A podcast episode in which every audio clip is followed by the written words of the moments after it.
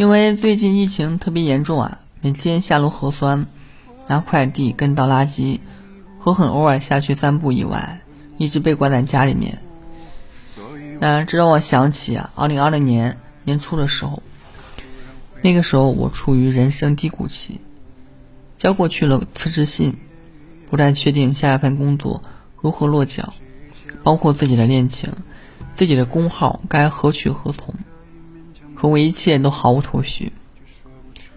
那时我当然感觉到生活这次很想让我完蛋，他就像一个隐形人在背后掐着我的脖子，对我说：“你真的输了。”让人胆寒。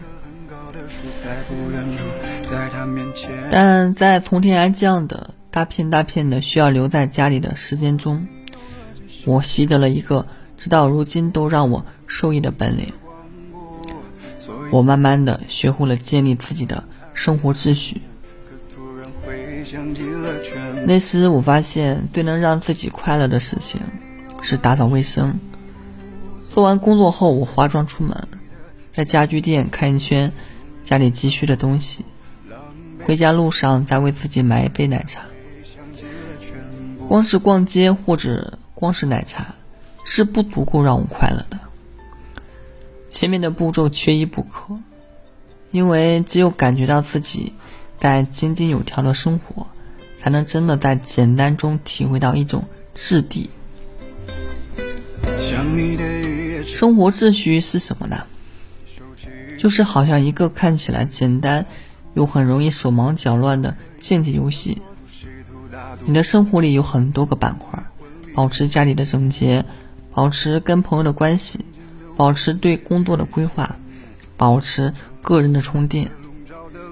你不需要把每一块都做到极致，但是你总得聪明的分配精力，有所侧重又不疏漏，让他们在你的管理下井井有条。二零二二年的现在也是如此。有一段时间，我看着每日上涨的。感染人数越来越焦虑，索性不再每天一睁眼就去盯新闻，而是问自己：今天需要做什么呢？需要叠被子，需要洗衣服，需要用吸尘器清扫地板，这是 Part 一。工作上需要写一篇文章，需要修改广告，这是 Part 二。还有什么呢？很久没写过个人复盘了。晚上找时间动笔写写吧，这是 Part 三。我真的得这样，我真的需要这种很具体的事物。我在解决他们，他们也在宽慰我。作为生活本身的部分，他们真实的、毋庸置疑的质地，能化解我心里漂浮的不安，而且把所有事情有条不紊做完后。那种充实的愉悦会慷慨地包围着我。我慢慢发现，步入社会后，最需要的还真就是这种三头六臂的能力。那么那么多个板块需要去照顾，对每个板块都能做到大体得当，不会活得手忙脚乱，就已经很了不起了。而且，当你具备了这样的能力，你也就天然的具备了一种大局观，失去一点东西没什么了不起。我经常看到那样的帖子：年轻的男孩女孩分手过后万念俱灰，觉得这个世界上再也不会有值得相信的人，一类。我理解，万分理解，但二十六岁的我，脑海里总会很刻薄的浮现。不至于，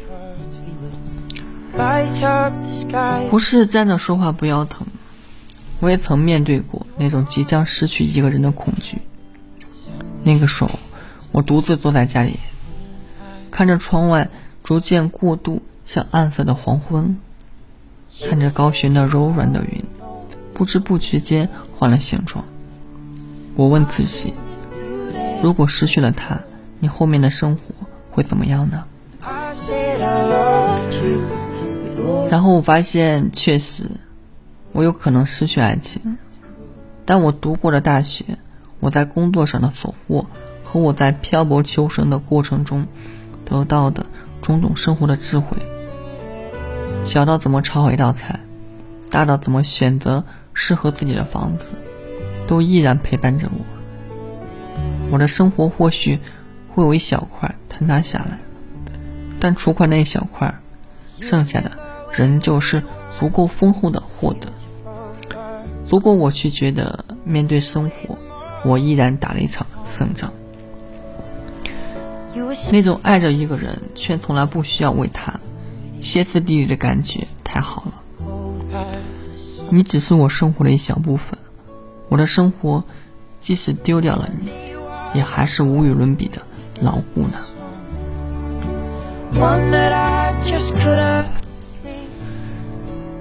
当了两三年真正意义上踏入社会的成年人，我的感想是：当一个成年人最好的事情，是你真的不再那么一头猛进扎进一个东西里面。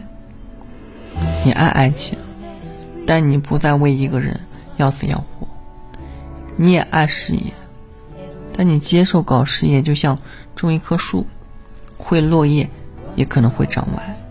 你爱生活，但你也知道生活。有时候会扇你一巴掌。很多人爱一个人，爱到一切都乱七八糟，可能正是因为他们自己都没有想明白，生活的真谛不过就是一句通俗的“自己管理好自己”。因为长大后的思绪和种种冲击本就是难免，人不能一击即溃。当看到某一个角落的塌陷，人得咬牙告诉自己，这只是生活中的一小部分。